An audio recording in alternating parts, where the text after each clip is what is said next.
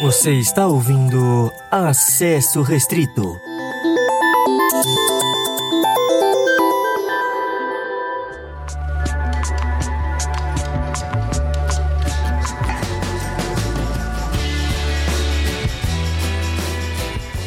Olá, e este aqui é o primeiro arquivo extra barra agenda do acesso restrito. É, eu vou passar para vocês informações dos próximos eventos que vão estar rolando nos próximos meses e que eu pretendo ir. Uh, não sei se eu vou conseguir em todos, mas caso eu não consiga ir, vocês podem pelo menos dar uma procurada nos eventos e irem por conta própria e fica aí de aviso para o futuro. Então vamos lá. Começando mês que vem, já dia 10 de agosto de 2019, é, na Associação Hokkaido, próximo entre as estações Ana Rosa e Vila Mariana do metrô, é, vai rolar o SP Fantástica, realizado pela galera da Mundo Freak Confidencial, que é uma equipe de podcasts que sempre tratam sobre o, o terror, o fantástico, o sobrenatural, da, né? Enfim, existem várias discussões nos programas deles sobre esse tipo de assunto. Então o evento vai se tratar basicamente disso. E ele vai ser composto de algumas atrações, algumas palestras, workshops com eh, convidados especiais que vão falar sobre novas obras que estão aí influenciando novas é, fronteiras no mundo do terror, como Jordan Peele. Uh, vamos ter um pouco sobre literatura também, até um pouco de ficção científica, mais ou menos, assim, coisas que abordam um pouco do, do além, né? E parece que vai ser um evento muito interessante. É, a partir de R$ reais estão os ingressos e disponível para credencial de imprensa também, caso você tenha é, um veículo de informação e queira também conseguir esse esse passe, né, essa credencial. Então é isso aí, SP Fantástica, Fantástica escrito com K, busque no Facebook e no Google, você vai encontrar na hora e já busque informações para o evento. Seguindo, nós teremos a Zodiacon, um evento que vai ser realizado em comemoração aos 25 anos desde a primeira exibição de Cavaleiros do Zodíaco no Brasil.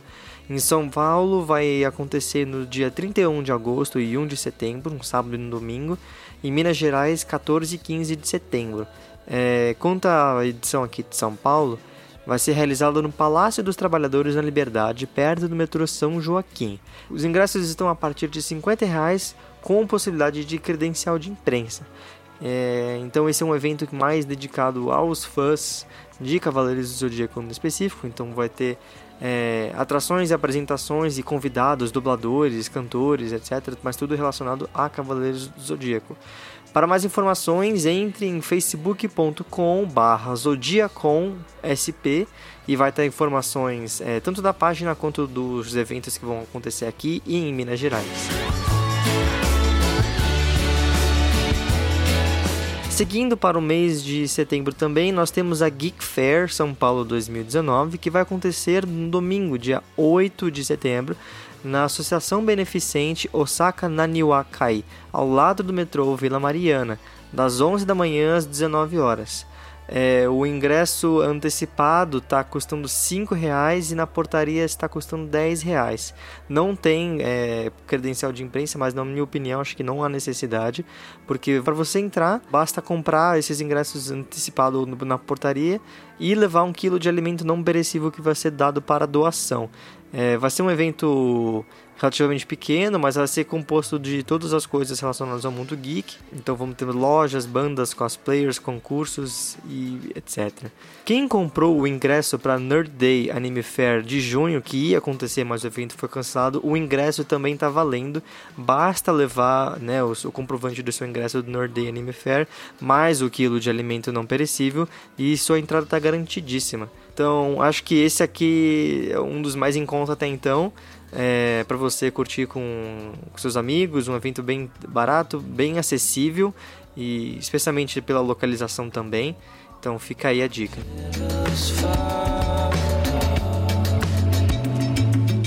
No final de semana seguinte, nós teremos o Hero Mix, que vai acontecer no dia 15 de setembro, num domingo, das 9 da manhã até as 6 da tarde, na Associação Cultural e Esportiva Nipo Brasileira de Mauá lá na rua Mirassol, perto da estação da CPTM Mauá.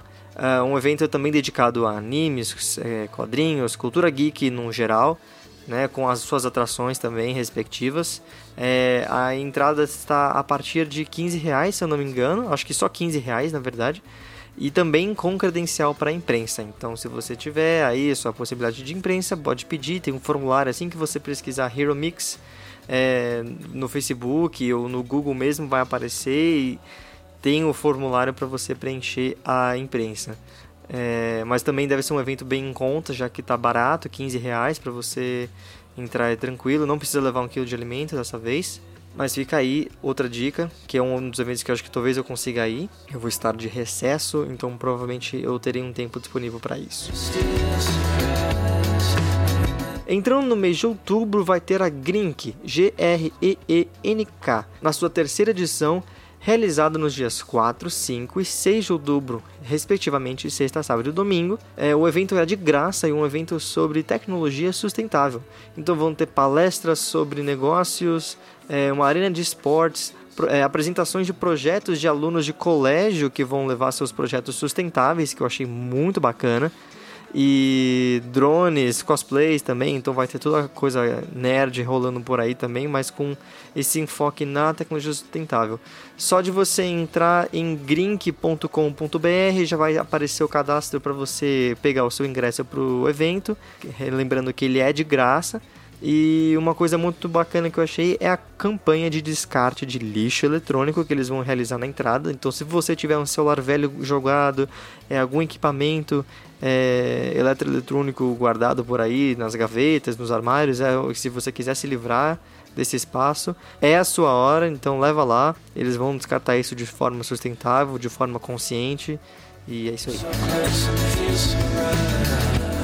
No final de semana seguinte, nós teremos a BGS, ocorrendo dos dias 9 a 13 de outubro, que é de, se não me engano, quinta a domingo, quarta a domingo, no Expo Center Norte. Uh, haverá o ônibus do evento, que vai levar desde o momento de abertura até o momento de fechamento, das 10 da manhã até as 10 da noite, é, saindo do terminal português Tietê, da linha azul do metrô. E os lotes dos ingressos, infelizmente, no momento já estão por volta de 100 reais do momento que eu estou gravando este podcast. Um, tem passe para imprensa, eles são bem mais é, livres com a imprensa. Eu consegui ano passado, mesmo sem ter o programa funcionando direito ainda. Então a BGS é um evento que vale bastante. Se você tiver o passe de imprensa já ajuda bastante, já é uma motivação. É, vai com teus amigos, vê se vocês conseguem arranjar imprensa para mais uma pessoa e vão curtir. É um evento que está repleto de jogos e novidades do mercado dos games, com apresentação e palestras de personalidades e produtores e outras pessoas do mundo dos jogos. Então, o BGS é um evento grande que foi um dos eventos que eu mais mencionei aqui no, no Acesso Restrito, que foi lá o assunto do segundo episódio. Então, eu pretendo voltar e realizar meu trabalho novamente lá no evento. E espero ver alguns de vocês lá também.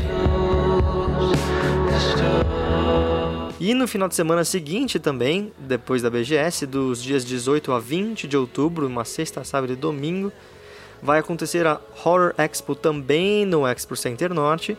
É um evento dedicado 100% a coisas relacionadas ao a filmes de terror, séries de terror, é, livros, quadrinhos, qualquer coisa relacionada a este mundo é, fantasmagórico e sombrio. Então vai ter atores de Supernatural, de American Horror Story, personalidades nacionais também, é, desenhistas, escritores, tudo relacionado a terror vai estar tá lá no evento, então todas as atrações, todas as lojas, tudo vai ser relacionado a esse tema. Os ingressos, infelizmente, já estão é, a partir de 170 reais a meia, com possibilidade de credencial de imprensa, então é, mesmo que você não tenha uma grana para ir nos eventos destes, desta lista, pelo menos uma boa maioria deles você ou você consegue imprensa ou vai ter um ou outro que são um pouco mais acessíveis. É, o Horror Expo eu não tenho certeza se eu vou conseguir, mas se eu conseguir vai ser bem legal porque eu sou muito fã de coisas de terror e etc. E acho que eu ia curtir bastante para cobrir esse evento. Mas se eu não conseguir, não deixem de ir, dê uma explorada nesses eventos. Esses eventos são os que eu tenho anotados até aqui, né, o final de outubro. Se tiver mais e eu achar um outro, uns outros que tiverem vindo por aí, eu provavelmente eu vou fazer algum aviso, alguma coisa. Mas é isso aí. Essa lista de eventos que eu vou tentar ir. Espero ver algum de vocês lá e até mais.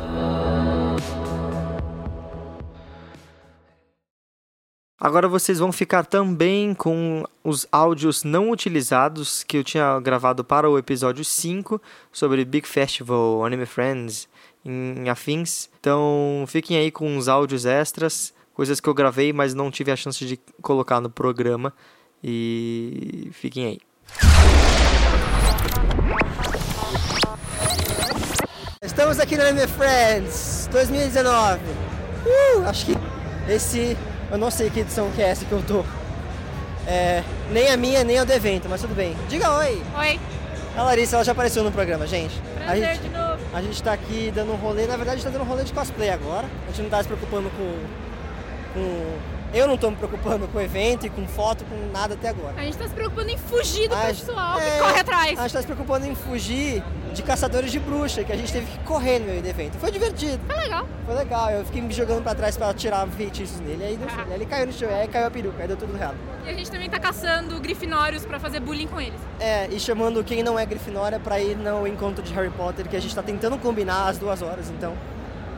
Quem sabe dá certo. É, os figurantes vencem. Figurantes vencem. É isso aí, galera. Vamos curtir o evento e até a próxima. Bom, estamos aqui esperando o trem para voltar para casa após um, um dia de caminhadas ao longo do evento. E que evento, meus amigos? O PBC é um evento de anime que eu tinha dito como era qualquer outro, mas na questão do conteúdo.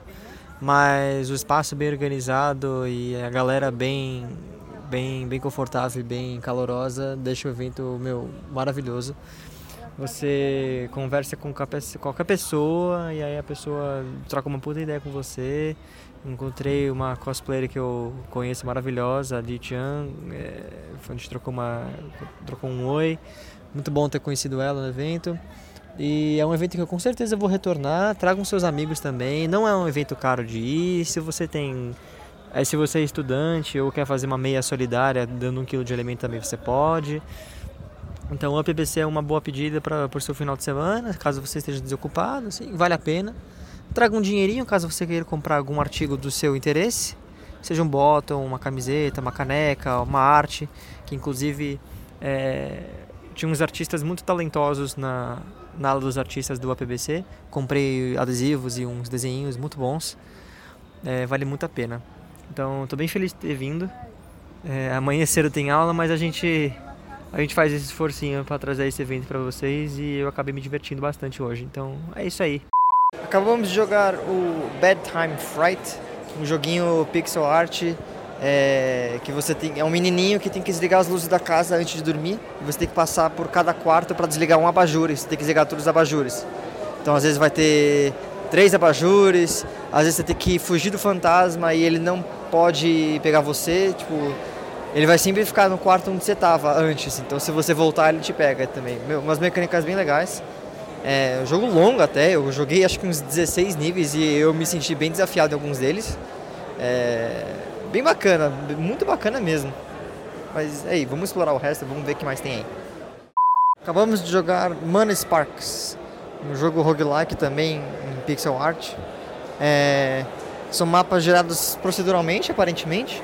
E você tem um arco e flechas para matar monstros e tal, explorar a floresta, conseguir vários bônus também. Tem um pouco de elementos de Binding of Isaac, tipo. Mas muito bom, cara. O jogo é bem difícil. Especialmente porque eu sou ruim para mirar coisas com controle em vez de ser no computador. Mas é culpa minha. Mas o jogo é bem, bem legal, bem desafiador. Então, mais um aí que entra pra lista de jogos bem legais que eu joguei nesse momento. E vamos lá. Acabamos de jogar Battle Frontier com o Alexander, é, um jogo de tiro de tipo, entre times, tipo Worms e Gunbound, e vocês controlam mechas que tem diferentes habilidades, diferentes é, itens customizáveis, achei bem, achei bem bacana. E ah, é o tipo de jogo que eu gosto, né? Eu já vi que era parecido com o esquema do Worms, que eu sou fã desde criança, então eu falei, pô, vou jogar. O Alexandre é super simpático, jogou comigo umas duas partidas. E é isso, bem divertido, um jogo que me agrada bastante. Mais um aqui na, na Big, e é isso aí, galera.